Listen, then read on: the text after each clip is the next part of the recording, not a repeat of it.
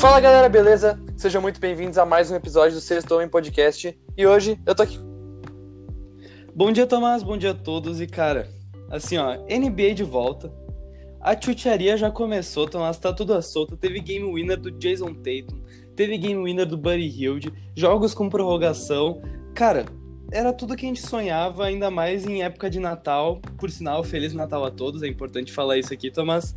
Amém. E, cara, eu queria fazer um adendo antes de começar o episódio, queria mandar um salve para um ouvinte novo que a gente teve, que é o Borges, que veio falar com a gente no Instagram, trocou uma ideia com a gente, falou um pouquinho, divulgou o nosso podcast para uns amigos dele. Cara, a gente tem que falar, né? Mas a gente fica muito feliz quando isso acontece. Fica pra véio. caramba. Na moral, é que nem, Nossa, demais. que nem criança mesmo, velho. A gente fica muito feliz.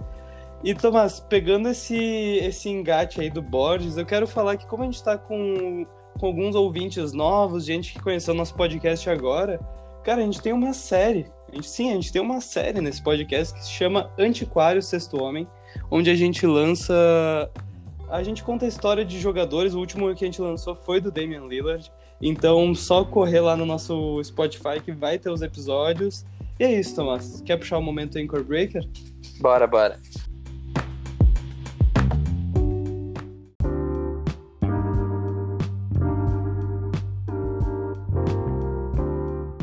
Então, galera, como o Pedro falou ali no início do episódio, a NBA já voltou, as coisas já estão acontecendo, já teve triplo-duplo, amanhã a gente já vai ter os jogos de Natal. E hoje a gente veio fazer a dança das cadeiras do Oeste, a parte 1. A gente vai estar falando ali dos, dos oito primeiros times aí. Uh, acho que eu já posso começar, né, Pedro? Mete bala que o Clippers está voando, Tomás. É isso aí. Meu, nessa off-season o Clippers teve moves bem específicos, assim. Tem uma galera hypando eles bastante. Eu não vejo muito assim. Eu vou ser sincero que eu não vejo muito. Mas enfim, no draft eles draftaram Daniel Oturo com a 33ª pick. Eu acho que o draft do, do Clippers foi, tipo, como eles já estavam com uma seed alta, também é um negócio que fica apagado, que não, não tem muito... Não tem muita relevância. Não tem espaço. Não tem espaço pra É. novatos nesse time, Tomás. Realmente, é um tipo como um time contender, né? Ah, de Sim. troca, eles conseguiram o Luke Kennedy, que a gente falou, que a gente falou bem dele no, no outro episódio. A gente, quando a gente falou do Detroit, a gente valorizou, a gente falou do Clippers, mas o Pedro me veio dizer que, que não. Cara, não, porque eu, eu juro, eu tenho um pé atrás com o Luke Kennedy, muito pela estreia dele na NBA, mas ah, na NBA, no caso, muito pela estreia dele no Clippers. E, cara, eu Sim. acho que ele é aquele jogador de Detroit Pistons. Eu acho que ele era um puta jogador pra aquele elenco do Pistons. No Clippers, eu acho que ele não vai render.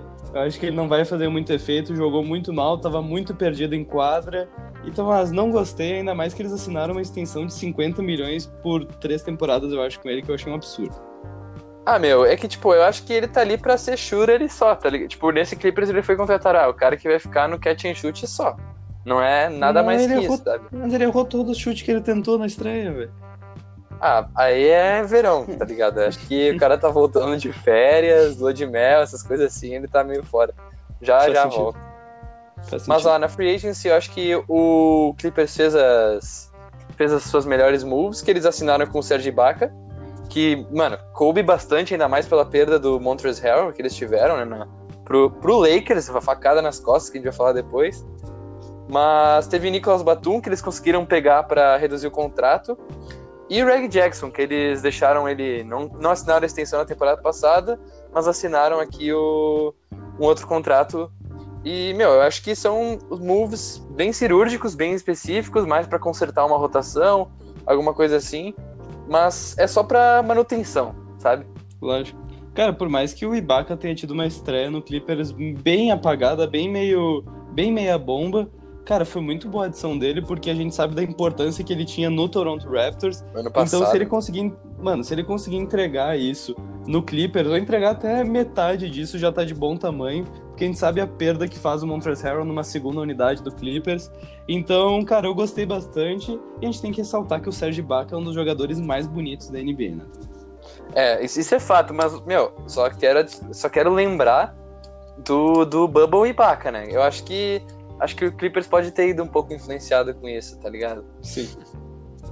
E, meu, eu acho que fazendo um balanço assim de, de perdas e de, de ganhos. Eu, pra mim, o Clippers fica no nulo. Não tem, tipo, eles perderam o Shemet, perderam o Montrezl Harrell, uh, só também, acho que Michael Green só, tá ligado? Mas. E, e, adicionaram peças muito parecidas ou com características diferentes, mas um overall igual, tá ligado? Cara, eu acho o Shemet mais jogador que o Luke Kennard. É muito pelo fato que ele fez uma temporada espetacular de rookie no Sixers. Ele surpreendeu muito, fiquei muito chateado quando ele foi trocado pelo Tobias Harris. O Luke Kennard assinou um puta contrato que eu não gostei. E a falta que o Montrezl Harrell faz no time reserva, na segunda unidade, que nem eu falei do Clippers, uh, ficou evidente no jogo contra o Lakers. Depois a gente vai falar um Pesa. pouquinho mais desse jogo. Por mais que o Clippers tenha ganho com muito mérito do Paul George, que a gente vai ter que falar aqui que jogou pra caralho. É fato. Uh, Montrezl faz muita falta. O jogo de dupla... Mano, o Lou Williams vai ser muito difícil ele encaixar um jogo de dupla, por exemplo, com o Zubat, tá ligado? Vai ser muito é difícil ele engatar um jogo que nem ele tinha com o Montrezl Harrell, porque, cara, são características completamente diferentes. A vontade que o Harrell entrava em quadra era um absurdo, os rebotes que ele pegava, eu acho que eles saíram no negativo com a perda dele, Thomas. É, meu, porque querendo ou não, o Montrezl Harrell, ele pode, ter, ele pode ser um cara que vem do banco, mas, meu, em boa parte dos, do, das franquias, ele poderia muito bem ser um starter, tá ligado? Eu acho que, assim, não. ele voltava, ele, ele chegava com essa intensidade porque ele poderia ser um starter, ele tem uma intensidade pra, pra tipo, para diferenciar um banco, tá ligado? Eu acho que essa é a importância dele. Mano, ele tem, ele tem a intensidade e tem a qualidade. Ele é um ótimo pivô, a gente sabe disso. Exatamente. No Houston Rockets ele foi meio apagado, mas no Clippers, cara, tanto que ele ganhou o sexto homem da temporada passada e ficou em Sim. segundo lugar na temporada retrasada. Então, cara, é uma perda muito significativa. Por mais que eles tenham adicionado o Ibaka, botar o Zubat no lugar do Montrezl Harrell, cara, pesa, sabe? Porque o Zubat, ele é um bom jogador, ele pega bastante rebote, ele faz bastante o trabalho sujo, mas Mais a qualidade lento. e a vontade do, do Montrezl Harrell faz muita falta nesse time, muita falta que nesse primeiro jogo, na estreia, a gente tem que falar que é o primeiro jogo, ano passado na estreia eles também destruíram, cara, o Paul George conseguiu segurar a banca, né? Ah, sim, é, tem essa do Paul George, mas a gente tem fica meio receoso de falar que vai ser a temporada. Eu te mandei, eu lembro, eu te mandei mensagem, nossa, essa temporada o Paul George ele veio diferente, tá ligado? Só que daí. Com mentalidade mamba. É, isso aí. Só que é foda, porque, meu, uh, ano passado o Clippers estava regular, tipo, a regular season deles estava tipo, porra, os caras vão destruir. E não Lógico, destruíram, tá ligado? Mais. Eles deixaram Mano, de, fizeram... de fazer muita coisa. Eles fizeram uma campanha sensacional fazendo load management nas duas estrelas. E, cara, eles já começaram. Já na estreia, eles já botaram o Paul George e o Kawhi pra jogar. Kawhi, cara, o Kawhi jogou, na minha opinião, assistindo o jogo, assim, não olhando as estatísticas, estatísticas olhando o jogo, o Kawhi não fez muita coisa. Óbvio, velho. O Anthony Davis, que eu vou falar quando for falar dos Lakers, anulou o Kawhi, na minha opinião. E daí a bola sobrou na mão do Paul George, que não hesitou em chutar. Ele deixou de lado o playoff P e, cara, fez um jogo espetacular com 33 pontos. E eu acho que é o antiquário surtindo efeito, Tomás, porque a gente já fez um episódio com o Paul George. Demorou pra caralho, eu, né? eu acho que começou a surtir o efeito antiquário, Tomás. Uh, meu, eu acho que de Clippers esses foram os moves. Pra mim eles ficam nulos e pra ti fica negativo, isso? Isso, porque o Montrezl Harrell, cara, não, não tem ninguém que supere. E nessa, nessa... Eu sei que não cabe nesse episódio falar, mas tu acha que que o Clippers aí vai, vai jogar que nem o Lakers jogou ano passado? Mano, é que depende muito de como vem as duas estrelas do, do, Clippers. Porque a gente criticou muito o Lakers, porque o Lakers começou a temporada regular com muita intensidade. O LeBron jogou defesa, assim, um absurdo. Ele jogou quase todos os jogos, não teve load management. E, cara, a gente criticou o Lakers, chegou nos playoffs, eles destruíram, estavam no hype, estavam no pique. E os Clippers não, os Clippers uh, pouparam muito Paul George, pouparam muito Kawhi, e quando chegou na hora dos playoffs eles estavam sem ritmo, eles estavam meio que desentrosados, parecia, Tomás. Coisa é, que do lado ser. dos Lakers não tinha. Então, na minha opinião, lógico, tem as lesões, isso pesa muito. O Kawhi e o Paul George são dois jogadores com um histórico absurdo de lesões, mas, cara, eles têm que jogar, jogar mais juntos, porque, óbvio, obviamente, não vai dar certo, não vai ter entrosamento se eles não jogarem juntos. E foi o que aconteceu nos playoffs da temporada passada, velho. Uhum. É, eu acho que esse. É que vamos falar agora, eu acho que cabe tu falar do, dos moves do Lakers, porque nesse embate eu acho que talvez o Lakers tenha feito moves mais apagados, mas que acho que uh, vão surtir mais efeitos, talvez. Cara, para mim o Lakers fez uma free agency absurda, assim. No draft eles acabaram não tendo nenhuma escolha, mas isso não fez falta. Mas, cara, Falei na merda. free agency eles mandaram... Falou muita merda, então acho que eles mandaram É que eu pensei muito... em troca, eu, eu tava pensando em troca, tá ligado? Não, eles mandaram muito, porque o Lakers adicionou no elenco Dennis Schroeder, Montrezl Harrell, Bah, isso é absurdo mesmo, velho. Nossa, falei bosta demais. Bato mandou muito mal, Tomás, agora a galera vai, vai te crucificar. Cara, eles adicionaram esses nomes e perderam Danny Green, Javeio Magui, Magui, Magui, uh, velho Magui, Dwight Howard, Avery Bradley e Rajon Rondo, que para mim foi a principal perda, obviamente. Mas eu acho que o principal move de todos foi a renovação do Anthony Davis, que era uma dúvida. Ele até deu uma entrevista falando que ele tava sem time, daí todo mundo ficou assustado, todo mundo ficou com medo, mas ele renovou, assinou um contrato até baixo pro jogador que ele é.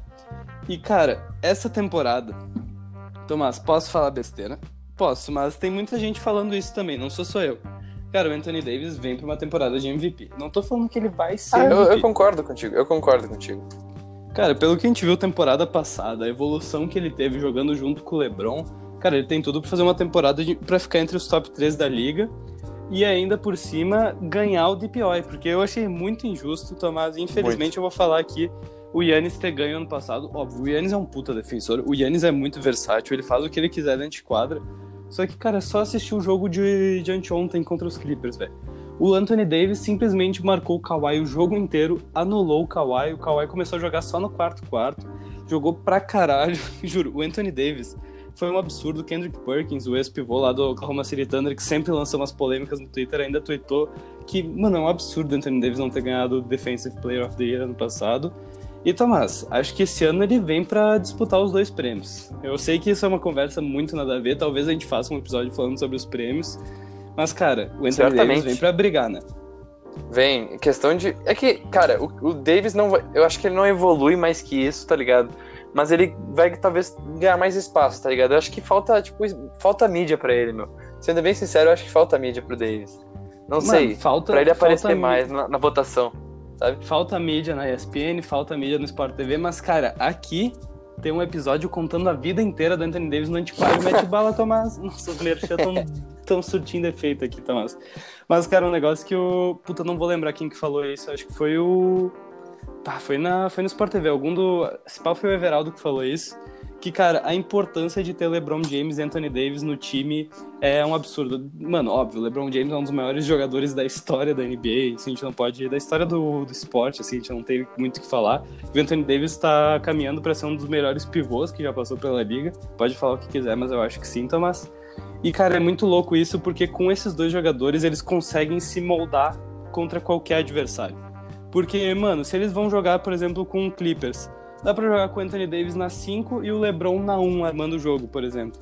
Dá pra, se eles forem jogar contra outro, outro time, dá pra jogar com o Davis na 4, dá pra jogar com o Davis na 3. Dá, mano, eles podem mexer o jeito, as peças do jeito que eles querem, que eles vão ter time para enfrentar qualquer outro time na liga. Eu acho que isso é essencial nos playoffs, isso é essencial nas finais da NBA, isso é essencial na temporada regular. Então eu acho que esse é o diferencial do Lakers agora, saca? Aham. Uhum.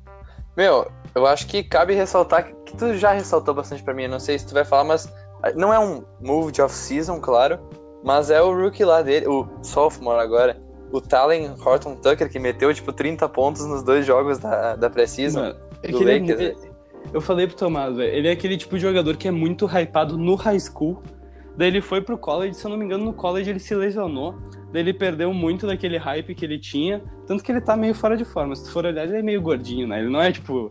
Ele não é um atleta, é, ele tem uma, ele, uma carga. Ele tem uma saliência, né?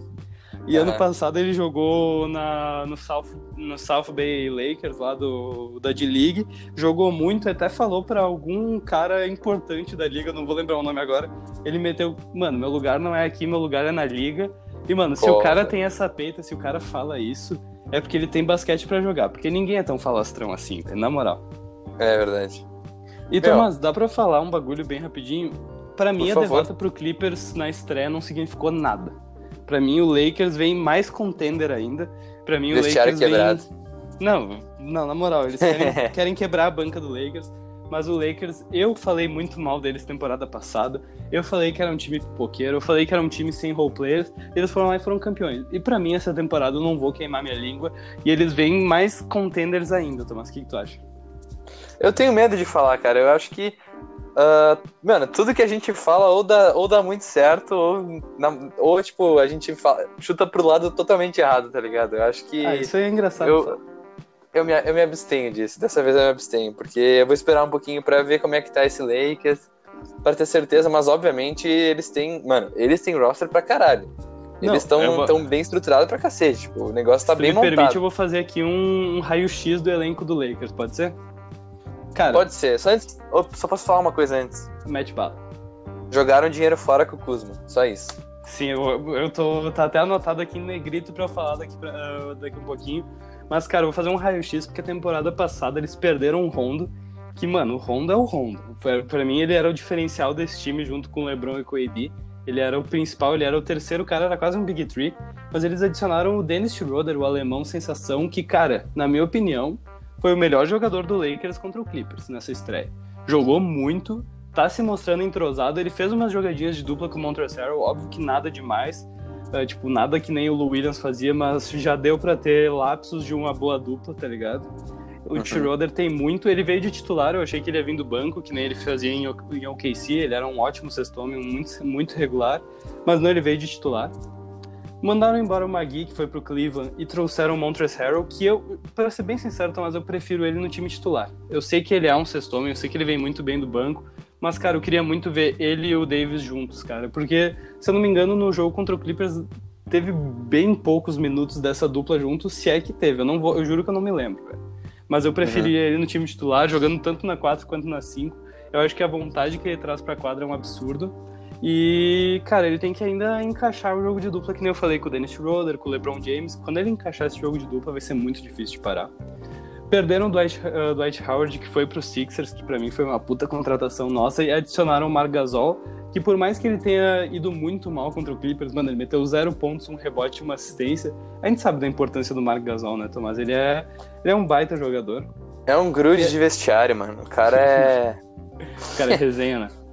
resenha. Mas ele já tá meio velho, tipo, velho entre Não, aspas, né, lógico. Né? Por, por, isso, eu acho, que, eu acho que seria mais interessante deixar ele vindo do banco, que nem ele tava fazendo temporada passada no Raptors, e botar o Montrezl Harrell no quinteto titular, velho. Porque eu, eu sei que o Cara. Montrezl Harrell tem aquele, aquele aspecto de sexto homem, mas, mano, tenta botar ele pelo menos uma vez com o Davis juntos, vamos ver o que acontece.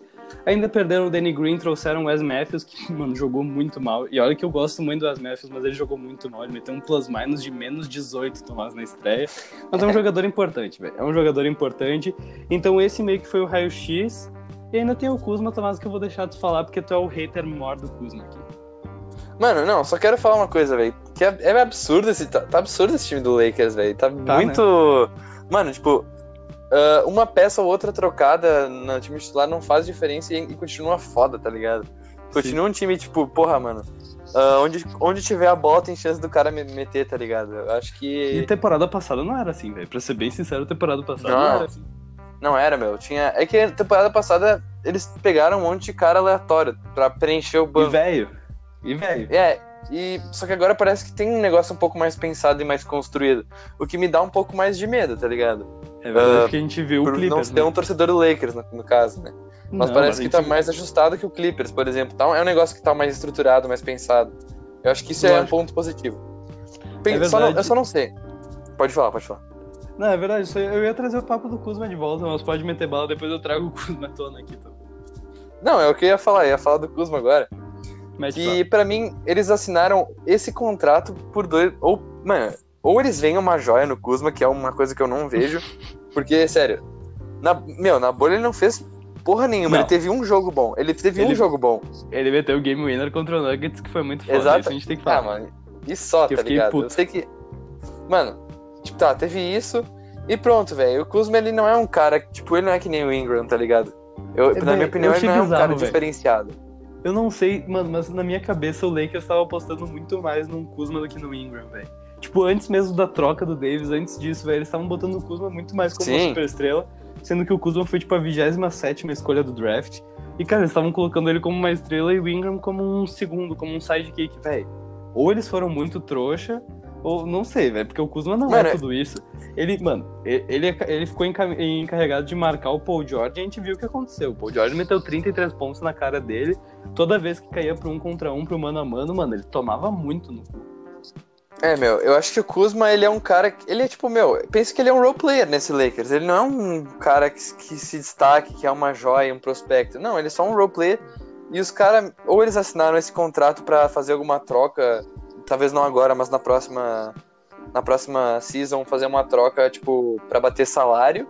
Sim. Se eles precisarem reduzir Eu o cap de alguma isso. forma, bater salário. E é isso, meu. Eu, eu acho que provavelmente vai ser isso. Eles vão tentar uma troca pra meio que ah, tô- manter, tipo, fazer a manutenção do time, tá ligado? Lógico. Eu acho que vai ser isso. A gente já viu o interesse por parte do Derrick Rose e por parte do Lakers de quererem fazer uma troca. E eu tô pensando que eles assinaram esse contrato pra tentar bater os salários tanto do Derrick Rose com o, com o Kuzma. Eu acho que o, Der- o Kuzma mais alguma coisa, porque o Derrick Rose vale bem mais que o Kuzma. Então talvez vai, sei lá, um Tellen Horton Tucker, alguma coisa, mas eu acho que até a trade deadline, que eu não sei quando é que vai ser essa temporada, é capaz o Derrick Rose ir acabar nos Lakers, mas... E depois de todos esses moves que o Lakers fez, que eu acabei de citar aqui, fez até o raio-x, cara, tiveram uma pesquisa entre os general managers do da, Aí vem. da Conferência vem. Oeste. Não, não, eles fizeram uma pesquisa que eles sempre fazem isso, tipo, pra ver o MVP, pra ver quem que vai ser o Rookie of the Year, tipo, eles fazem meio que as previsões. E, cara, entre os general managers, o Lakers é o principal contender da Conferência Oeste com 87% Tomás de chance. Depois vem o Clippers com 11% e acho que, se eu não me engano, o terceiro era o Denver, tá ligado? Pelican. Então, tá, então, mano, tipo, com toda essa pesquisa, os 87%, realmente, o Lakers é o principal contender, acho que, da NBA em si. Thomas, tu vê algum time que consiga bater de frente com eles, tanto na Conferência Oeste quanto na Leste? Meu. Ah, cara, eu, eu vejo o Brooklyn Nets. Eu só vejo o Brooklyn Nets com uma possibilidade. E, e o, o Sixer se baixar uma. Mano, se baixar o, o capeta nos caras, tá ligado? Hum, Não, não. Os Sixers não, Tomás. Desculpa, assim, ser pé no chão, mas os Sixers não. Cara, o Brooklyn, realmente, eu calei minha boca vendo a estreia deles da, contra, contra o Golden State. Lógico, velho, é foda pegar um Golden State meio quebrado, assim, eu vou falar daqui a pouquinho. Mas, cara, o Duran e o Kyrie Irving me assustaram, Tomás. Jogaram pra caralho, né? Meu, eu acho que. Eu tava bocejando, mano. Pegou no meio do, do bocejo, eu, velho. só- eu fiz de propósito, eu vi que eu, tava- eu tinha escutado alguma coisa. Não, mas ah, pra mim eles. Eles, o, eles batem de frente. Talvez eu acho que as finais sejam essas. É aquela coisa, né, meu? Finais programadas muito cedo, tá ligado? Que a gente pensa. Porque, mano, ninguém pensava que o Miami ia pra final ano passado, Óbvio. tá ligado? E, todo Mano, mundo, todo e ninguém queria que o. Lakers fosse. E ninguém queria que o Lakers fosse também. Mano, ligado? se for ver, a final que foi programada era pra ser Clippers e Bucks, né? Tipo, todo mundo falava É. que ia ser essa final. Exatamente, meu. Então, sei lá. Eu acho que a gente não pode botar. Eu não, não quero me, me colocar nessa briga. Por isso eu, eu posso passar. Tem mais alguma coisa que queira falar do Lakers? Não, só queria comentar que eu acho que o Boston Celtics vem com tudo. Eu tô, eu tô apostando muito no Boston Celtics indo pras finais esse ano, Thomas. Mesmo. Falando, assim, ó, por fora, pelo que eu tô vendo do elenco e pelo que eu vi da estreia deles. Eu tô muito curioso pra ver como é que vai ser o jogo ah, de Natal amanhã. Não sei se esse episódio vai sair hoje ou amanhã, mas teremos Brooklyn e Boston. Eu tô curioso pra ver. Cara, eu acho que o Boston vem forte, Thomas. Agora sim pode passar pro teu time. É, eu vou falar aqui do, do famoso Houston Rockets, que teve o tal do surto de Covid ultimamente. Teve também um Um surto Ah. de. de raba. surto de, surto de pepeca. Não, mas o. que horror, cara. Genial. Mas, enfim. ah, o Houston Rockets fez, acho que um dos moves mais interessantes. Não sei pro- se pro lado deles ou não, mas teve um dos moves mais interessantes que foi a troca do Russell Westbrook pelo John Wall. E eles assinaram na free agency com o DeMarcus Cousins, que tava, que tava Gostei, vago, ele tava. Juro, velho. Eu tô, eu tô achando que eles estão montando os bad boys de Houston, velho.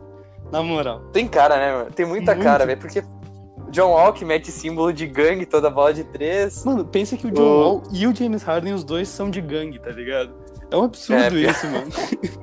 Ah, pior que. E, mano, e o Cousins também, ele é o cara mais cabeça quente que tem, mano. Tipo, Vai, Que que quebra absurdo. vestiário pra caralho, mano. Mano, esse time vai ser um absurdo de ver, velho. Vamos ver como é que vai ser o James Harden, vamos ver como é que vai ser o desenrolar do surto de Pepeca. E Thomas, a troca do John Wall pro Westbrook, velho. Cabe falar da estreia do Westbrook, né, velho? Acho que cabe. Sim, eu, não, eu acho que baseado na estreia do Russ e no que eu consegui ver, tipo, em redes. Óbvio que rede social não fala nada, né, mano? Mas, tipo, de. Como é que ele. Como o Russ tá entrosado lá, lá em Washington, tá ligado? O que, que ele já, as coisas que ele já tá fazendo lá, velho. Mano, eu acho que o Houston perdeu essa troca. demais. Ah, tipo, antes eu tinha falado que eu não sabia, mas agora eu vejo o Houston perdendo essa troca. Eu acho que o Houston ainda é melhor que o Wizards, óbvio. Sim. Mas, meu, o Russ, ah, como tu como- meteu triplo-duplo na estreia, perdeu pro Jogou Sixers, muito. mas meteu, meteu triplo-duplo, jogou pra caramba e tu tava até me falando. Que não é aquele Russ que precisa da bola toda hora, ele tava bem jogando pelo time, tá ligado? Ele tava. Lógico, velho. Meu, ele Mano. tava de teammate, tá ligado? Não, ele, ele. Todas as assistências dele, tipo, geralmente quando ele tava em OKC, quando ele tava em Houston, cara, ele ficava driblando a bola, tocava pro lado e o cara, o cara arremessava. Tipo, ele gastava, ele gastava o cronômetro. Agora, mano, os passes que ele dava ontem no jogo, cara, era tudo de primeira. Ele, ele pegava a bola e já passava. Tanto que ele não foi nem o principal shooter do time, ele não foi nem o principal ah, jogador, porque o Bradley Bill comeu a bola, meteu 31 pontos. Então eu acho, mano, muito que o Wizards ganhou essa troca, muito mesmo. Por mais que eu e tu, muito mais do teu lado, seja- sejamos muito fã do John Wall, né? Não, eu acho que. Mano, eu, eu sinceramente acho que o John Wall vai destruir em, em Houston, velho. Ele, ele e o DeMarcus Cousins juntos, na, voltando às épocas de Kentucky, tá ligado? Gente- eu falo como se eu soubesse, tá ligado? Mas eu não sei. Ah, mas eles estavam juntos. E, meu, eu vou só repetir um negócio que, um, que o narrador falou no, no jogo de Precision. Mano, quem precisa de James Harden quando tu tem o Christian Wood no teu time, velho? Na moral, quem precisa, velho? Isso foi um absurdo, né, velho? Tá louco.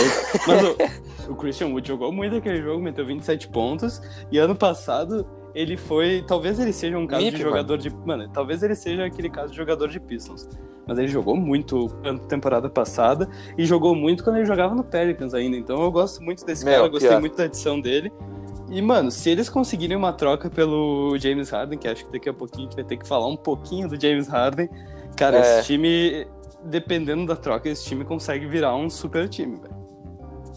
É, meu, eu, eu, eu concordo contigo, mas assim, é que perder o Harden é fogo também, velho. Tipo, ele, eu sei que a gente falou do surto de Pepeca lá por causa que o, o Harden, ele, mano, o cara, ele. Falou com muita naturalidade agora. Mas, cara, é, o Harden, tipo, ele foi visto o quê? Umas. Mano, ele foi visto mais de umas. Juro, eu vi umas cinco vezes, assim, de vídeo dele em. Meu, indo em puteiro, indo em festa, tá ligado? Não, ele Jogando alegou, pra que, caralho, velho. ele alegou que ele passou a off-season na casa da namorada, velho. Vamos Treinando. ver. Workout. A gente viu como ele voltou, né, velho? Ele voltou, no mínimo, com umas Gigante. 5 DST. Não, o cara voltou gigante.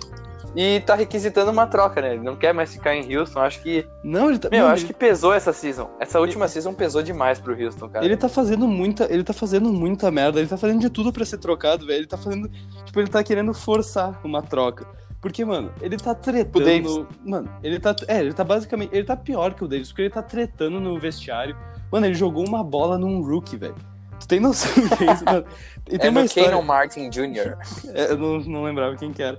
Cara, tem uma história muito bizarra que é muito parecida com essa do James Harden, porque a gente tá começando a produzir o antiquário do James Harden, eu fui procurar umas histórias.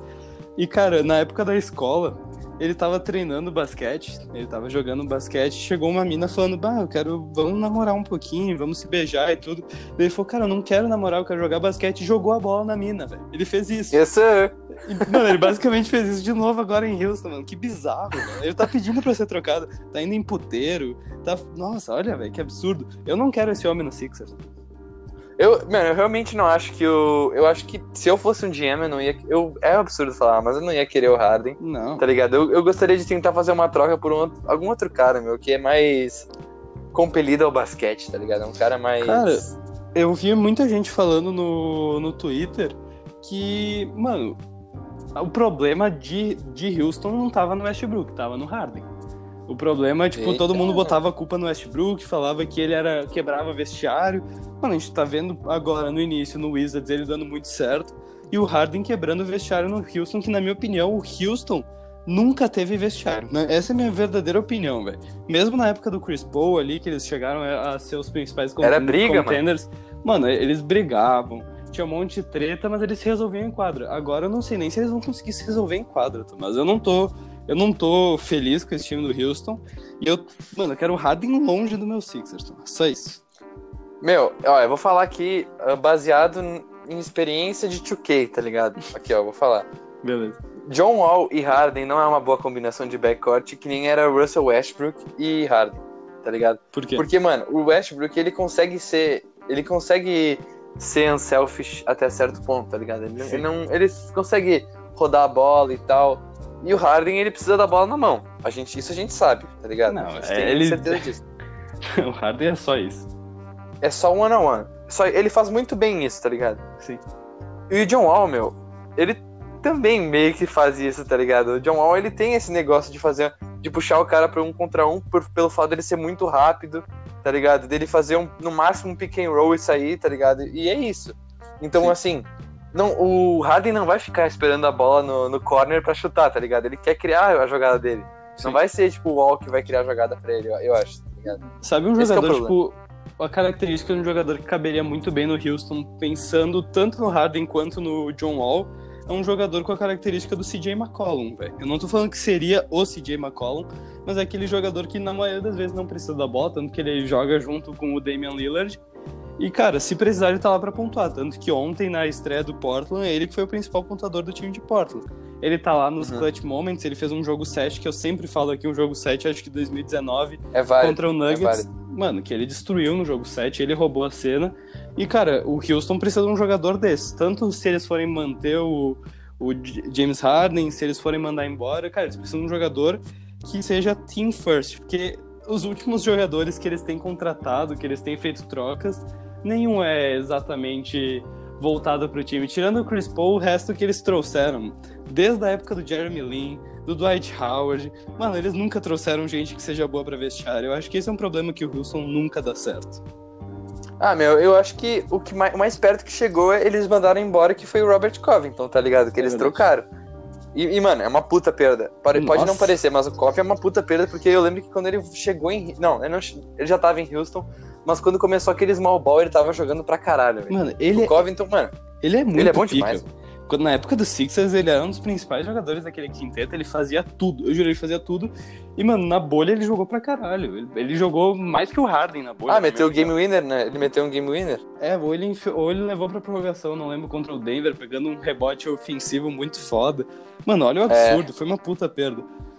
Cara, eu não, não gosto do Houston, não tô torcendo pra esse Houston, pra ser bem sincero, porque Ah, eh, eu se, tô, se eles conseguirem uma troca interessante pelo James Harden, sim. Tomás, tu pensou em algum papel de troca, assim, alguma coisa? Não, é, cara, eu não, não cheguei a pensar nisso e. Meu, eu tenho a impressão que não vai rolar troca nenhuma, velho. Ah, vai ficar nisso, tá ligado? Eu acho que vai ficar bem nisso e eu não gostaria que o Pelicans. Eu sei, o Pelicans não faria isso, obviamente, não tem nem gente pra trocar.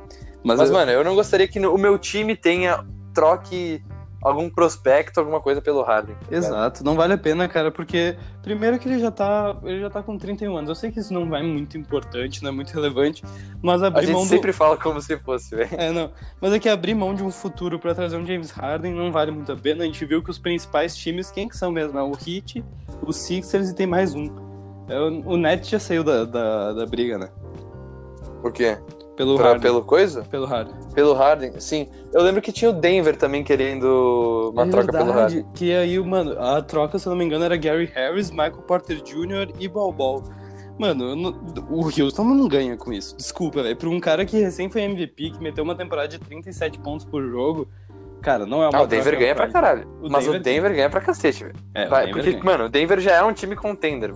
Eles com o Harden, mano, é, é, é outro, é outros 500 daí. Mas Ai, enfim. Quando é que o Houston vai estrear, então? Porque eles, mano, eles vão ter que ficar uns 10 dias sem jogar, né?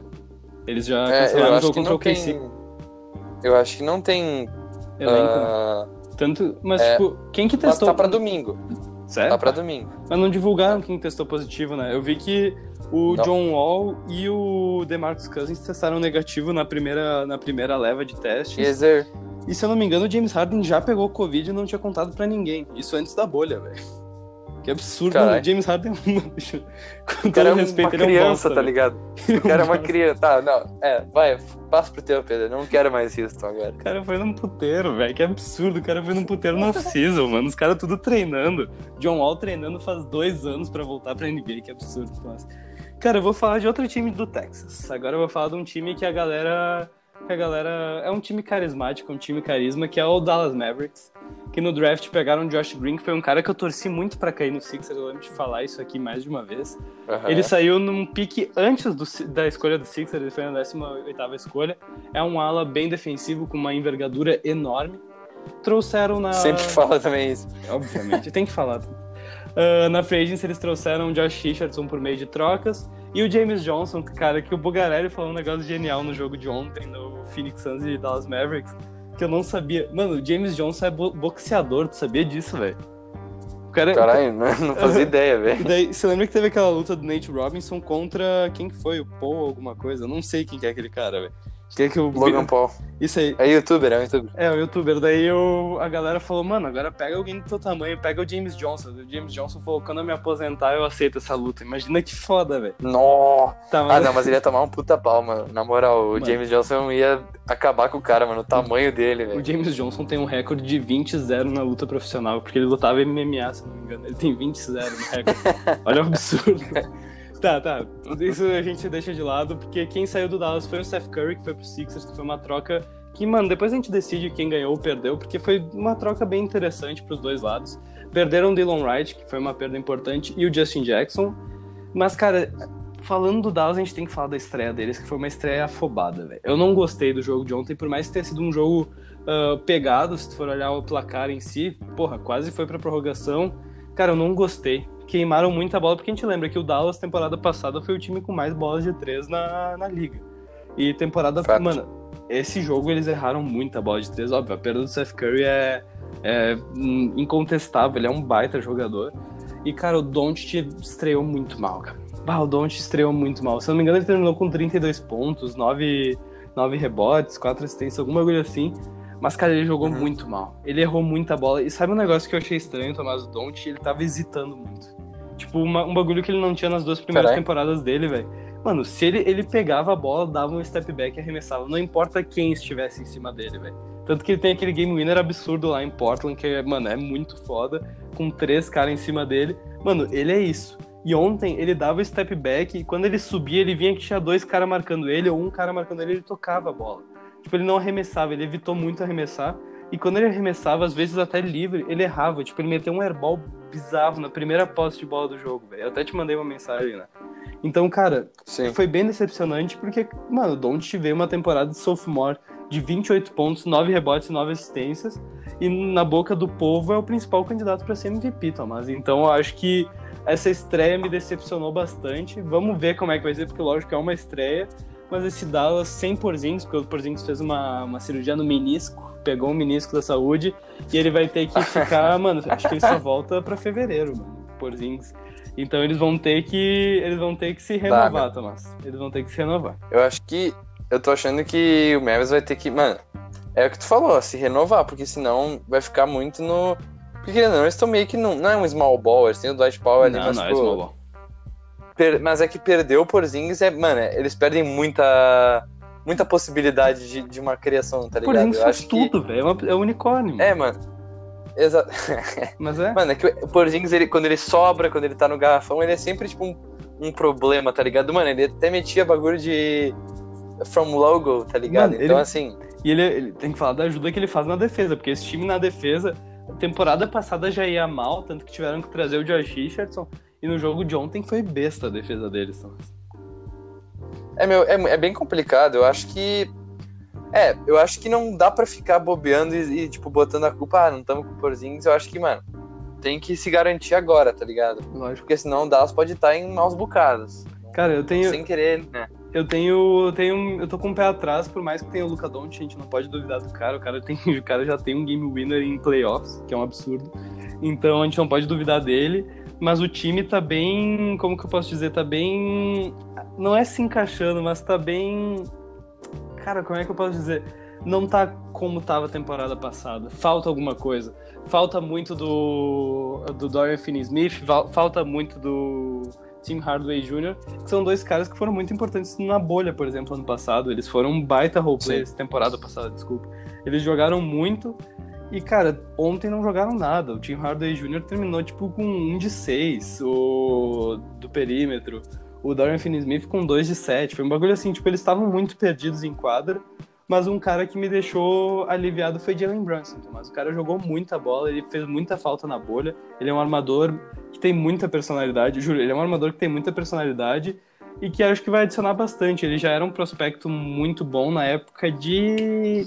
Eu vou falar Vila Nova, mas eu não sei se é Vila Nova, posso estar falando merda. É sempre Vila Nova. É sempre Vila Nova, né? Ele, ele fez um jogo muito bom, um quarto quarto espetacular uh, no jogo de ontem.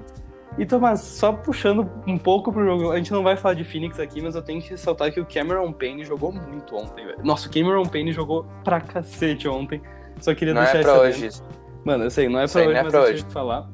Outro cara que eu gostei é. da volta foi o Dwight Powell, porque ele, ele lesionou temporada passada, numa fase da temporada que ele tava jogando muita bola, então eu gostei disso.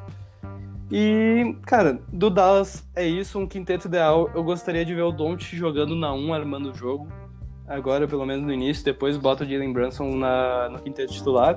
Josh Richardson e Tim Hardaway Jr. abertos nas alas. Uh, Kristaps Porzingis, só que agora eu tenho que deixar o Maxi Kleber jogar, porque o Porzingis só volta em fevereiro, como eu falei. E o Dwight Powell Ele na 5, é então acho que é um quinteto bom eu acho que dá para brigar ali pela oitava, sétima vaga, esperando a volta do Porzingis para ir sim dar aquele boom na temporada, Tomás. Do Dallas é isso. É, meu, eu... exatamente. Cara, eu posso passar pro meu, meu próximo? Pode, aí? pode. Então vou falar aqui do Minnesota Timberwolves, que, cara, acho que eu tava botando fé nesse time, eu... Quer dizer, eu ainda boto fé, eu acho que vai ser um time que vai ser legal de assistir essa temporada, mais sim. do que na temporada passada, até porque eles têm agora, né, o... eles é, eles já estavam com a troca lá que eles pegaram o. Caralho. D'Angelo Russell? D'Angelo Russell. É, mano, tava. Bloqueando. Tava viajando. A gente já tava até. A gente tava até achando que ia vir o Devin Booker também, né? Pra formar o. o Big aquele triozinho da Slam Magazine lá. Mas, meu, uh, nesse, nessa off-season, o Timberwolves, eles draftaram o Anthony Edwards na, com a primeira escolha, que era o protocolo, tá ligado? Era, tinha que ser, tinha era que o que tinha que ser feito. Uh, na, de, via trocas, eles conseguiram o Ricky, Ru, Ricky Rubio, uh, vindo do Phoenix Suns. E na Free Agency, eles, pe eles pegaram o Juancho Hernan Gomes. Então eles. Não, pera. Eles, é, o não, irmão assin... dele tava no Denver. Eles, assin... eles assinaram Caralho, com ele. Só. Não, eles só assinaram com ele. Ele, ah, ele e o Malik tá, Beasley, eles vieram por troca do Denver. E aí eles, uh, eles fizeram uma temporada muito boa e os dois conseguiram uma extensão de contrato. E eu sou muito fã do tá, Juancho. Muito fã. Muito fã, cara. É. Sete faixas. Meu Deus. Não, mas olha, eu acho que o Minnesota Timberwolves ganhou, tipo, essa, essa off-season com certeza, tá ligado? Porque eles perderam quem? James Johnson, beleza? Fighter. Box, tal, essas coisas, é isso. Na Free Agency eles perderam Evan Turner, eu acho que é o hum. maior nome que eles perderam na Free Agency, mas é, é isso, tá ligado? Escolha de e, meu, o Wolves agora, agora é entrosado, eu acho que, mano, eu tô achando que pode dar bom deles, deles pegarem vaga para playoffs, meu. Mano. Eu realmente acho isso, porque, meu, pensa, que o Rubio é um cara que organiza o jogo, que é o que o Minnesota Timberwolves às vezes precisa, tá ligado? Sim. Aí eles têm o D'Angelo Russell como opção, eles têm o Malik Beasley como opção. Uh, na 13 eles têm. Caralho. Caralho. O Kog. Ai, o Kog. Uh... O cotovelo muito forte agora. Meu, e pensa, no banco eles ainda, eles ainda vão ter o Anthony Edwards, tá ligado? Tá então, assim. Mano, mas é que um bagulho que eu. Desculpa, tá doendo muito. Um bagulho o cara que... meteu o adolescente. Um bagulho que eu não gostei ontem foi o quinteto titular deles, velho. Porque eles começaram com o Ricky Rubio e com o Malik Beasley na 2. E, cara, deixaram o D'Angelo Russell e o Anthony Edwards vindo do banco, velho. Eu não gostei muito. Eu quero ver, por mais que o D'Angelo Russell, Russell tenha jogado 33 minutos. por mais que ele tenha jogado. Por mais que ele tenha jogado 33 minutos, ele veio do banco. Eu quero ver ele vindo do time, time titular, cara. Ele pode jogar muito bem na 2. Ele até jogou um jogo ao lado do Stephen Curry na, jogando na 2. E, cara, eu acho que cabe muito bem. O Rubio na 1, um, ele na 2 Mano, até botar o Anthony Edwards na 3, tá ligado? Se quiser, mas deixa o Josh Okogie, que ele é um baita marcador. Cara, o Anthony Edwards é um cara que eu tô receoso, porque eu botei muita fé nele. Eu hypei demais, que nem eu hypei, por exemplo, o Lamelo Ball. E, cara, o Anthony Edwards tá... Muita mídia. Ele tá jogando bem, só que ele tá hesitando muito. Eu sei que isso é coisa de novato, mas, porra, ele é a primeira escolha, velho. Ele não pode hesitar tanto, porque a gente vê o Jamoran. Ah. Mano, o Jamoran, temporada passada, ele já estreou comendo o cu de é todo que, mundo, velho. É que o Jamoran, ele entrou pra ser o franchise. Ele chegou já sendo franchise player. O Anthony Edwards não chegou sendo franchise player, mano. Tem, é verdade, tem tá. o Cat e tem o D'Angelo Russell na frente dele. Tá mas, ligado? cara. Ele não tem esse peso. Mas ele, para mim, ele tá muito. Parece, tipo, quando ele pega a bola, não é. É impressão mesmo. Parece que ele tá, tipo, tremendo, assim. Ele tá com medo, parece. E ele já deu até uma entrevista que eu e o Tomás a gente achou um absurdo que ele não gosta de jogar basquete. Tipo, ele acha tri, mas se ele pudesse, ele jogaria na NFL. Ele já falou isso. Ele, se ele falou, ele falou que se algum é time isso, chamasse ele para jogar na NFL, ele largava a NBA e ia jogar futebol americano. O que é um absurdo. Cara, isso é absurdo. Uh, isso é muito absurdo. E, mano, eu, eu comecei a perder um pouco o encanto por ele. Tomara que eu, que eu cale minha boca novamente. Porque eu gosto quando os jogadores calam, calam minha boca. Mas eu tô meio receoso com ele ter sido a primeira escolha, Tomás. Só isso. É, meu, eu, o Anthony Edwards, eu acho que ele vai ser um. Ele vai demorar, mas ele vai crescer, tá ligado? Ele, a gente não vai perceber que ele tá melhorando, tá ligado? Sim. Mas aí vai chegar uma hora que todo mundo vai dizer assim, porra, o cara tá foda. É tipo o Yannis, tá ligado? Sabe? Ele demorou pra ser, pra ser o Yannis. Mas sabe um bagulho tá que eu acho bizarro, velho? É, isso, é, isso é coisa de. de... Mano, é, isso é um negócio que vocês não podem levar a sério. Mas vendo o nome dele, assim, ó, Anthony Edwards, tá? Foi a primeira escolha do tá. Wolves. Pegando o histórico do Wolves Meu Deus. velho.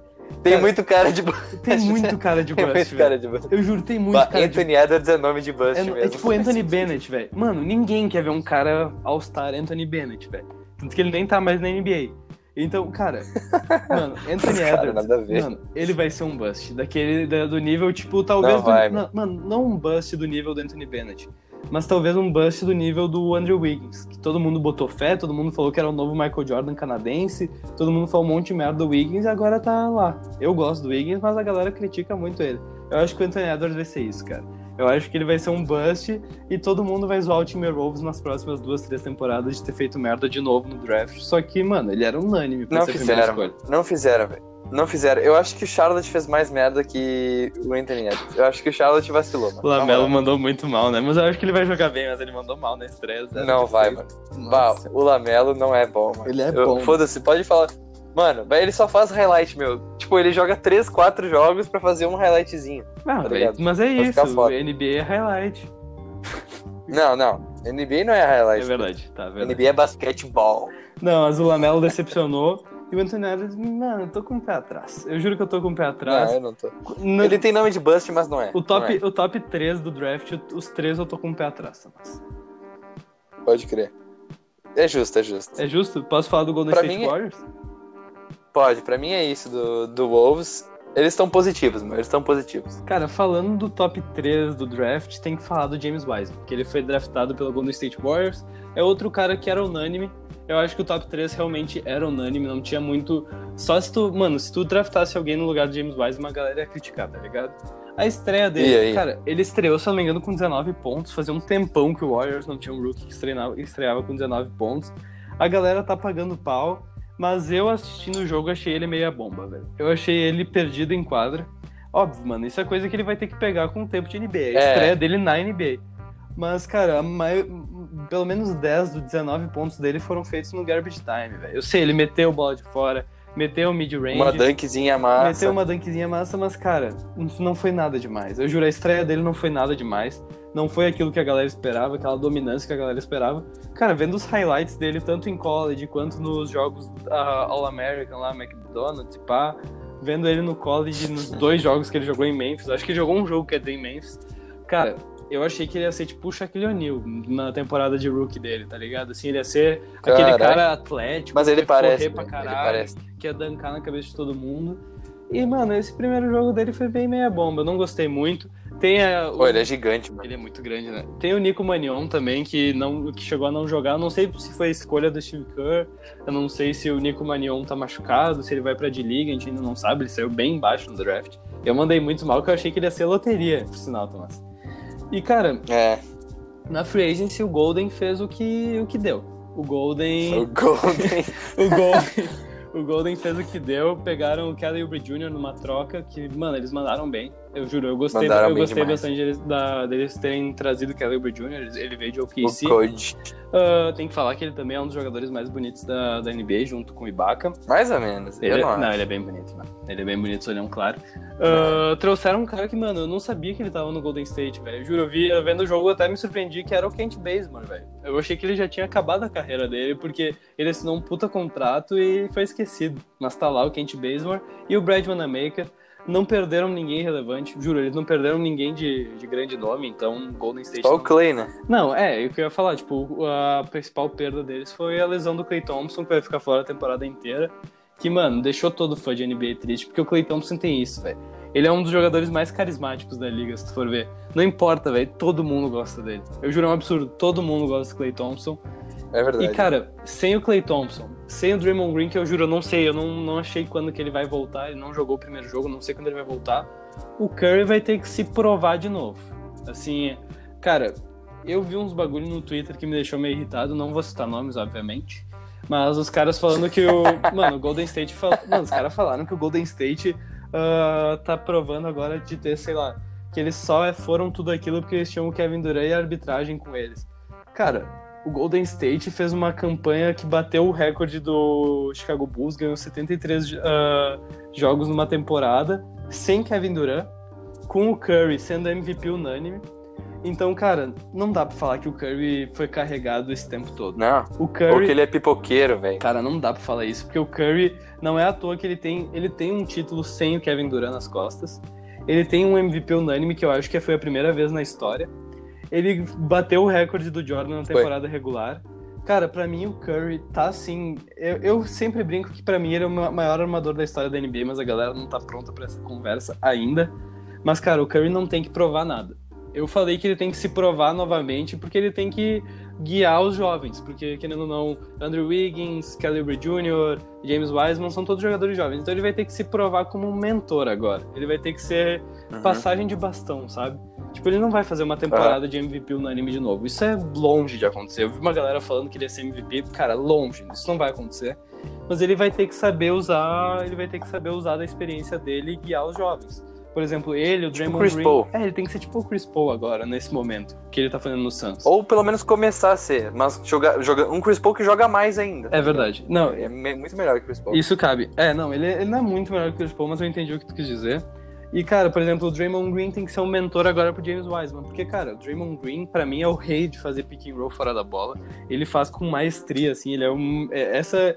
Ninguém faz como ele faz isso na NBA agora. Ele tem que ensinar o Wiseman fazendo isso, porque se o Wiseman pegar essa mentalidade de jogo, conseguir engatar um jogo de dupla com o Curry, cara, esse Golden State começa a ficar interessante. Talvez... cara é gigante. Talvez pra velho. temporada Puta que, vem. pariu. Ele é muito grande, né, velho? Mano, o wingspan ele mete, dele, mano, ele mete bola de fora, velho. Ele arremessa, mano. Ah, mas Tipo, Eu sei que não é Não, um arremesso... arremesso muito seguro, É, velho. É, é. feio, é feio pra caralho. Parece uma catapulta. Não é seguro, velho. Mas, mano, Na moral, ele Mas, meu, hesitou eu muito acho- pra chutar aquela moral- única bola de três que ele meteu. Ele hesitou muito, ele ficou um Eu tempão que- olhando pro ar, assim.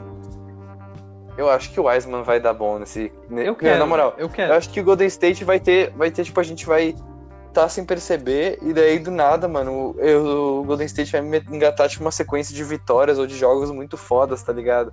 E daí a gente vai, vai ver, eles estão, tipo, na quarta seed, tá ligado? Eu Será? acho Mano, que eu, ou vai ser isso, ou eles não vão pros playoffs. eu tá acho que, eu acho que eles Vai- brigam pros playoffs, sim, Tomás, cara. Esse quinteto, eu vou só. Mano, se liga esse quinteto, velho.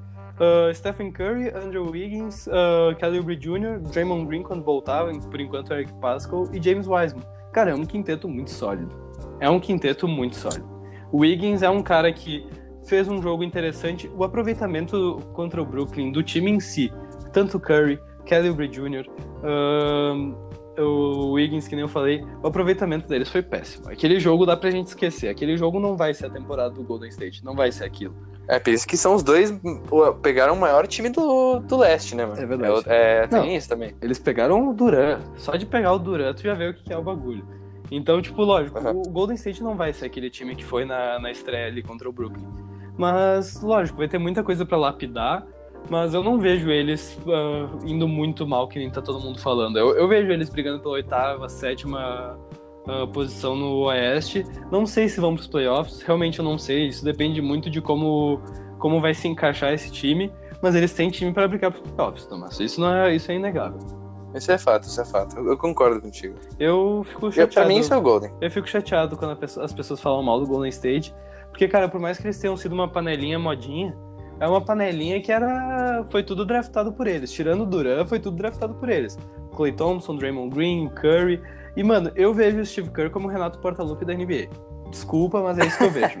Ele é o, ele é o Renato Confia no Portaluppi. grupo e tal. É, não, ele confia no grupo e, cara, quando tu acha que o Grêmio vai estar mal, o Renato consegue montar um esquema tático e botar o outro time na roda, velho. A gente viu isso em 2017, a gente vai ver isso esse E ano. ontem. E a gente vai ser campeão da Copa do Brasil em cima do Palmeiras na Allianz Arena, Tomás. Vai ser um absurdo. Vai ser um absurdo. O PP vai meter hat-trick contra o São Paulo quarta que vem, Tomás. Nosso ano novo vai ser Caralho. repleto de sorrisos e Grêmio. Devil Vamos. Eyes from Vamos.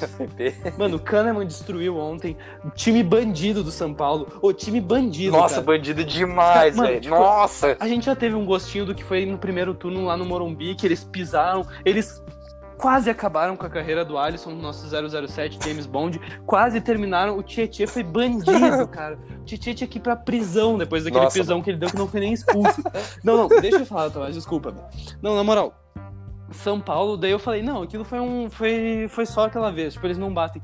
Ontem, Daniel Alves, um cara que, mano, o Daniel Alves é o maior jogador, melhor lateral direito de todos os tempos, o cara é muito foda. Mas bandido, velho. Pisou no Darlan, pisou no PP, bateu em todo mundo. Cara, esse time do São Paulo é bandido, eles não merecem estar onde estão.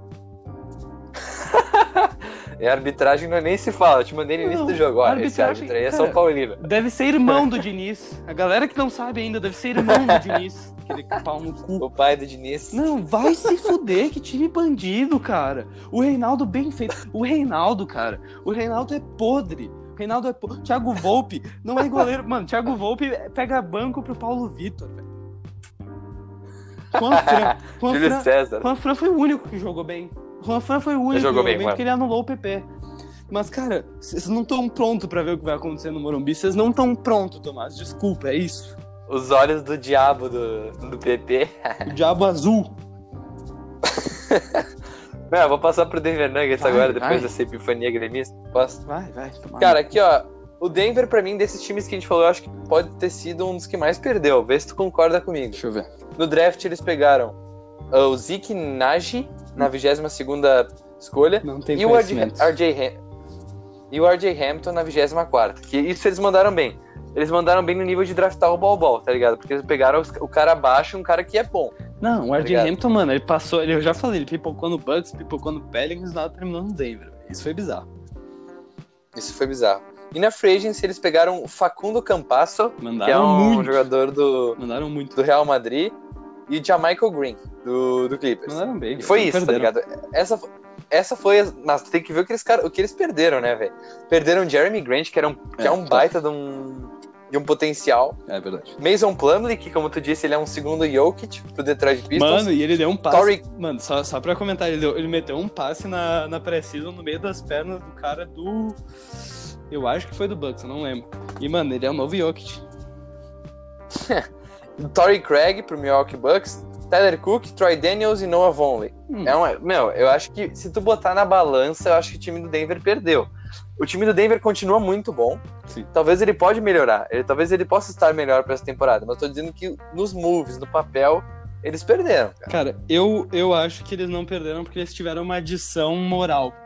Porque eles tiveram uma adição, cara, do Jamal Murray da bolha. Que isso a gente não tinha. O Jamal Murray, Ah, cara, eu lembro que quando ele assinou aquela extensão de contrato absurda no início da temporada passada, eu falei, mano, o que, que eles estão fazendo, velho? O Jamal Murray não merece tudo isso.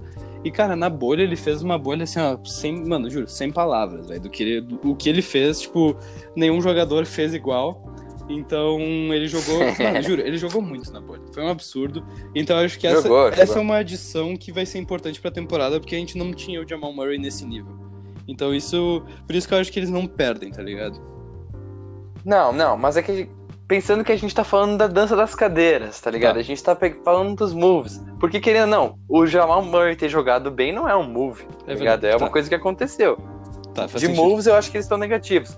Mas eles podem tá me- vir melhor que a temporada passada. Isso pode, Sim. não é possível. Cara, a gente só posso, posso ressaltar um negócio aqui, Tomás, que a gente sempre falou muito mal do Denver, né? A gente sempre falou que os caras tinham o basquete mais chato do mundo. A gente sempre falou E que é, é, um mano. saco ver. Cara, acho que com o Jamal Murray, eu lembro que eu tava gostando de ver os jogos do Denver na bolha. Tava, eu tava pilhado. É que ele tem muita lei, né, mano? Mano, ele tem, Ele tem muita lei, ele- a package. ele tem muita. Tudo, velho. Ele é, é um absurdo. E o Jokic, É o cara. Michael Jordan. O Jokic tá começando a ficar tri de assistir. O Jokic é um basquete chato. É um basquete bonito, mas, mas chato. A gente tem que deixar claro. Mas, cara, eu acho que o Denver vem forte essa temporada, Tomás. Eu, eu sei que, eu, eu sei que tu quis dizer com o Jeremy Grant, mas acho que eles vêm forte. Ah, eu acho que eles. O que eles perderam. Meu. Ah, pesa. O Jeremy Grant, ele era um cara que tava. tá- Mano, essa temporada era a temporada que ele ia estourar, meu. É eu acho que no Detroit Pistons ele não vai. ele- ou ele vai estourar, ou ele vai, tipo, ficar Uh-uh. meio sumido, mas, meu, no Denver ele ia estourar. Ia. Eu, tinha, eu, tinha, eu tinha quase certeza, velho. Esse tava. que é o problema, tá ligado? Eles abriram mão de uma coisa muito grande. Pior que é, velho. podia ser muito grande. Porque na temporada retrasada ele tava começando a ter lapsos no Oklahoma City Thunder, assim, de ser tipo um, um stretch 4, um stretch 5, tipo, chutando do perímetro e metendo, pegando ponte aérea, fazendo de tudo. E, cara, no passado ele deu um boom absurdo e talvez ele viria pra uma temporada de Most Improved Player. Hum, Mas agora a gente não sabe como é que vai ser no Pistons, então eu realmente entendi o que tu quis dizer quando eles perderam o Jeremy Grant. Mas, cara, tem que ver o, o time como é que tá em si, porque o quinteto principal deles, eles não perderam ninguém, né? É. É, na verdade, se fosse. É. Só se for Jeremy Grant, mas eles não. Ele começava de estar em alguns jogos. Bem um pouquinho, a gente até criticava o. o, o- como é que é o nome do, do técnico deles mesmo? O. Caralho, Mike Malone. A gente criticava ele porque não colocava o Jeremy Grant. Mas, cara, não perderam muita coisa, não, Tomás. Assim, tipo. Na. Ah, sei lá, é que eu tô, eu, tô, eu tô ainda alienado com o basquete que eles jogaram na bolha, sabe? Aham.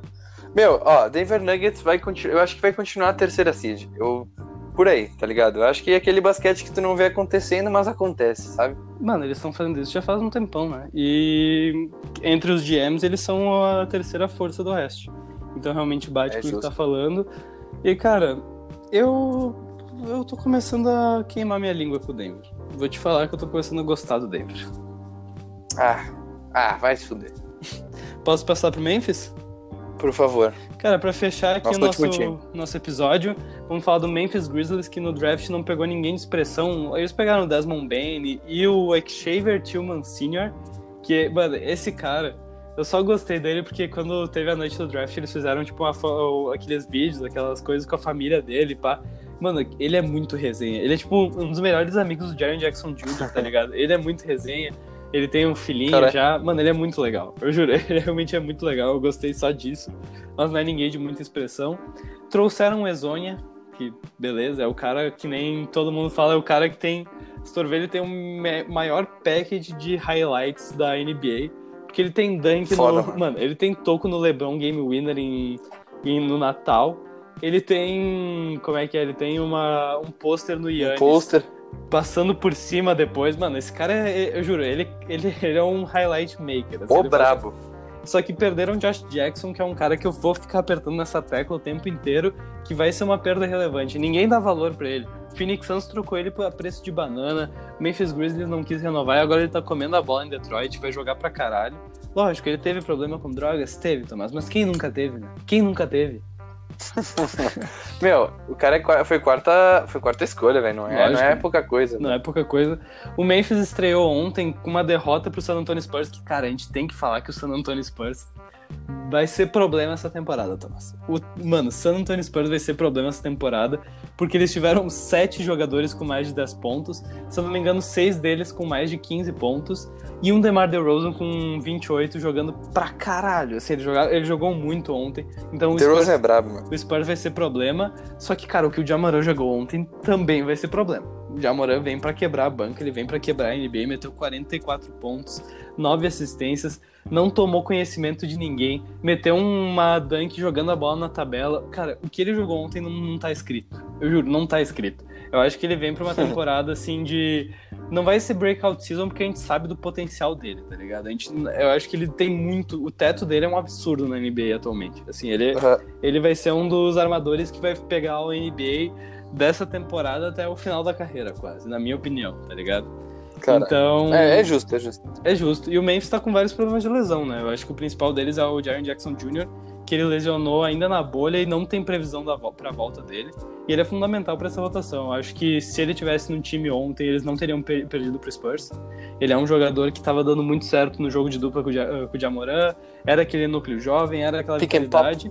E ainda tem o Justin Winslow, que, cara, ele, volt... ele veio na troca ainda do Iguodala da temporada passada lá de Miami, aquela troca bizarra.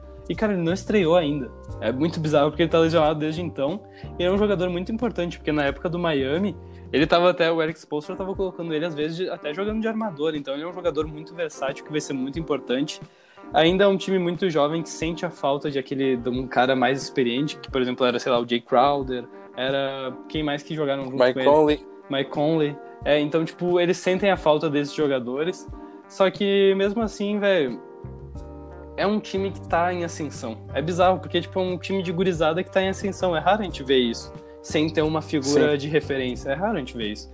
Então eu tô, tô pilhado, pilhado pra eles. Eu acho que pelo fato deles meio que vão crescendo junto, vão crescer junto, eu acho que isso vai ser um negócio bem diferente de se ver, Sim. tá ligado? Que a gente nunca viu, o que a gente viu mais perto, sei lá, pode ter sido. Quer dizer, eu tô falando do que eu lembro agora Que nesse momento. viu, eu vou falar do. Golden.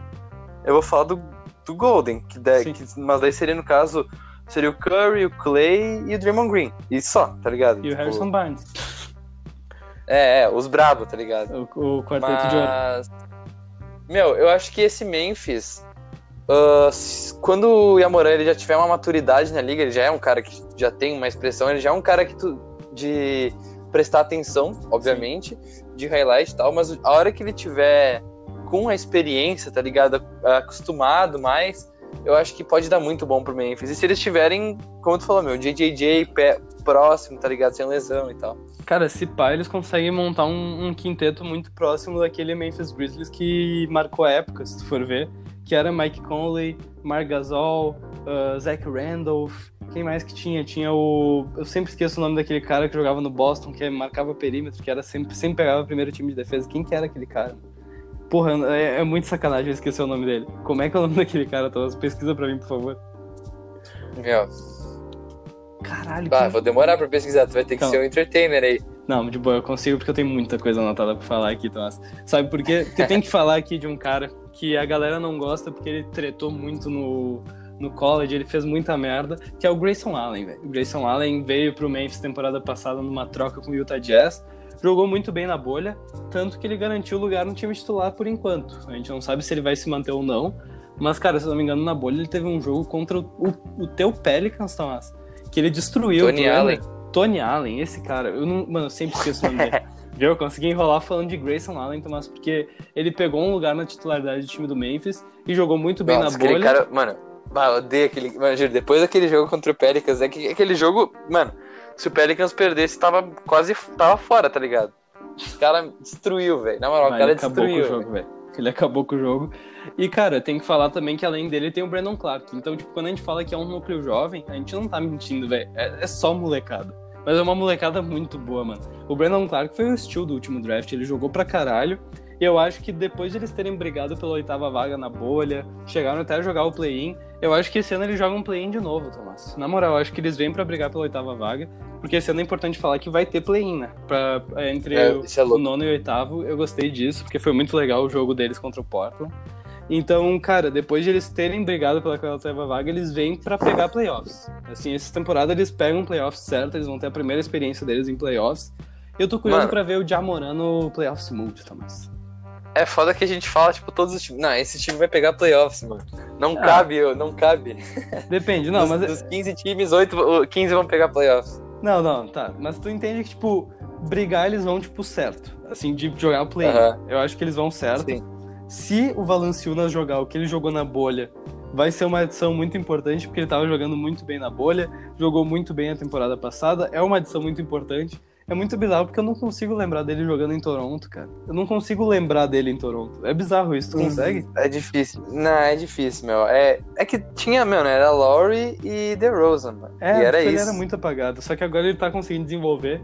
Eu acho que se eles conseguirem alguma troca por um cara experiente, não precisa ser um puta jogador, mas um cara experiente, eu acho que já deixa o time um pouco mais contender, um pouco mais contender pela oitava vaga, eu quero dizer.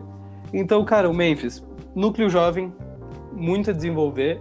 E prestem atenção no Jamoran, que pra mim ele pega ao NBA ainda essa temporada. Talvez third team, não sei ainda, mas acho que ele pega, Thomas. Acho que é isso. É isso, então? Vamos, isso. pro- vamos acabar esse episódio. Bora, mete bala.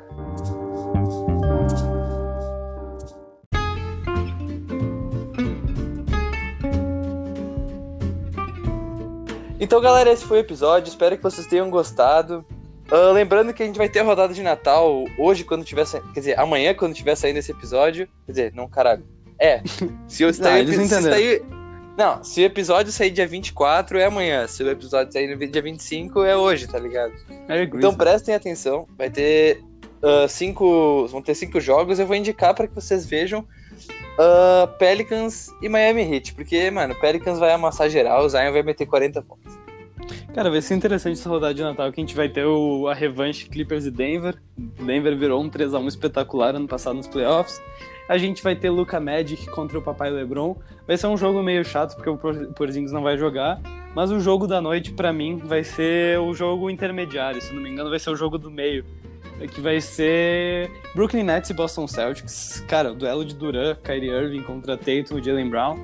Que, mano, Tatum e Jalen Brown ontem combinaram pra 63 pontos, jogaram pra caralho. E o Duran e o, e o, Duran e o Kairi também estão jogando muito, então vai ser um jogo pra gente prestar atenção, Tomás. E é isso. Quer falar nossas redes sociais pra gente se ir embora?